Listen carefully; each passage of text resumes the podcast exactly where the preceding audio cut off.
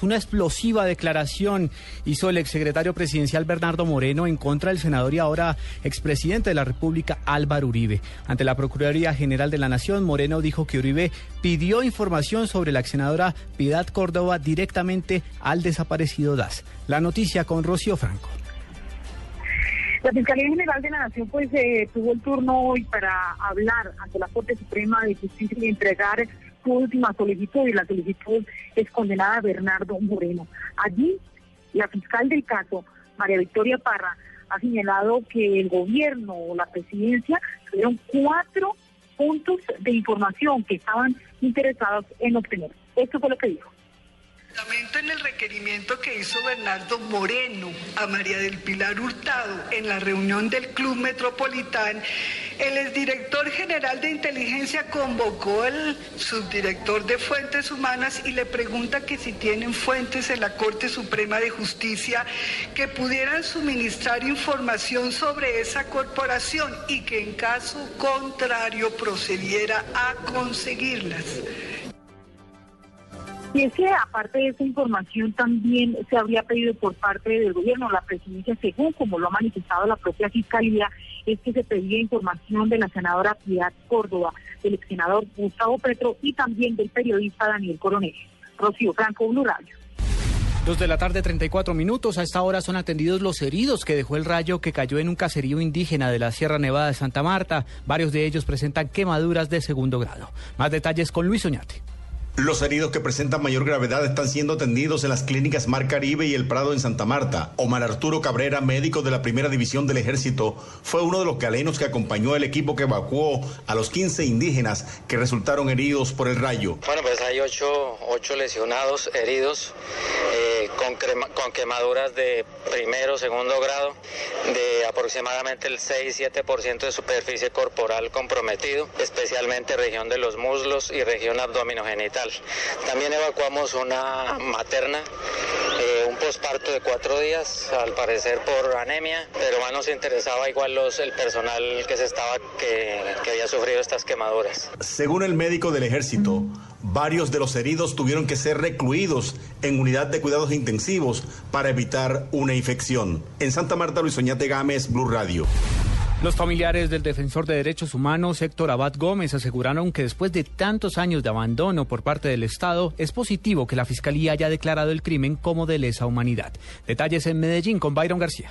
Clara Abad Faciolince, hija del defensor de derechos humanos asesinado en agosto de 1987, aseguró que ahora que se reabre la investigación hay esperanzas de encontrar la verdad sobre lo sucedido y determinar quiénes fueron los responsables. Sin embargo, considera que al caso le ha faltado atención por parte del Estado. No, pues total abandono, imagínate, desde 1987 hasta ahora, sí. Por, por, pues es que nunca hubo ninguna investigación, parecía como que no hubiera ningún interés en saber qué había pasado. Ahora por lo menos ya sabemos que no, no se prescribe el crimen y que va a haber una investigación, entonces eso nos, nos llena como de esperanza. Clara Valfaciolince también manifestó que ahora su familia está a la espera de que el Estado haga una reparación moral por la pérdida de su padre, pero no aspiran a una reparación económica. Al igual que el asesinato de Héctor Abad Gómez, la Fiscalía también declaró delito de lesa humanidad del crimen de Luis Felipe Vélez Herrera, también ocurrido en agosto de 1987. Las investigaciones apuntan al clan de los hermanos Castaño. En Medellín, Byron García, Blue Radio. Dos de la tarde, 37 minutos, imponen una queja disciplinaria contra el abogado del exalcalde de Bogotá, Samuel Moreno. Los detalles con Carlos Alberto González. Con pulsa de copias profirió el juez 14 al circuito en contra del abogado Mauricio Alarcón, defensor del exalcalde Samuel Moreno Rojas, por no asistir a la audiencia prevista para esta mañana en la que este sería acusado formalmente por el escándalo del eh, contrato de las ambulancias. El, juez se sorprendió cuando vio que a la sala de audiencia solo ingresó el exalcalde y dio explicaciones por la no asistencia de su abogado. Esto molestó al juez eh, que advirtió de compulsa de copias al abogado por incumplimiento ante el Consejo de la Judicatura. En el evento que se frustre la audiencia en el día de mañana, programaré para el día siguiente de manera sucesiva. Y si no, solicitaré a la Sala Administrativa del Consejo Superior de la Judicatura y al Consejo de Estado se me programe una sala de audiencias.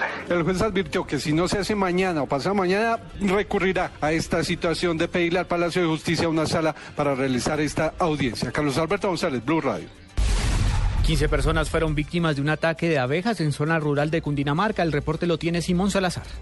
En el municipio de Pasca, Cundinamarca, 15 personas resultaron afectadas por picaduras de abejas que se encontraban en el lugar. Al parecer, una retroexcavadora estaba realizando mantenimiento en una vía del lugar y movió un tronco en el que se encontraba el panal. Al respecto, el capitán Iván Darío Valenzuela, comandante de bomberos de Cundinamarca. Es así que una retro movió uno de los palos que estaban en el sitio. Desafortunadamente, al parecer había un enjambre de abejas dentro del palo, hicieron que las abejas eh, se rebotaran, eh, corriendo y afectando aproximadamente a 15 personas que resultaron picadas. Estas personas fueron llevadas ahí al centro de salud de Pasca y algunos fueron remitidos hacia pues, a la ciudad. Informó además que la comunidad comenzó a echarles agua, lo que empeoró la situación. Los bomberos continúan en este momento realizando un operativo para retirar a las abejas del lugar. Simón Salazar, Blue Radio.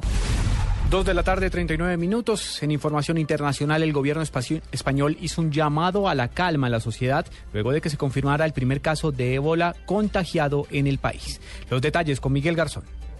La ministra de Salud española, Ana Mato, dijo en una conferencia de prensa que el protocolo de actuación en el caso de la mujer que resultó enferma de ébola fue inmediatamente activado para atender a la paciente y garantizar la seguridad del personal sanitario que la atiende. Aseguró que ya comenzó el estudio de todos los contactos que tuvo la mujer, incluidos los que haya tenido con los profesionales sanitarios, e hizo un llamado a la calma a todo el país. Lo más importante, trasladar un mensaje de tranquilidad a todos los ciudadanos de nuestro país.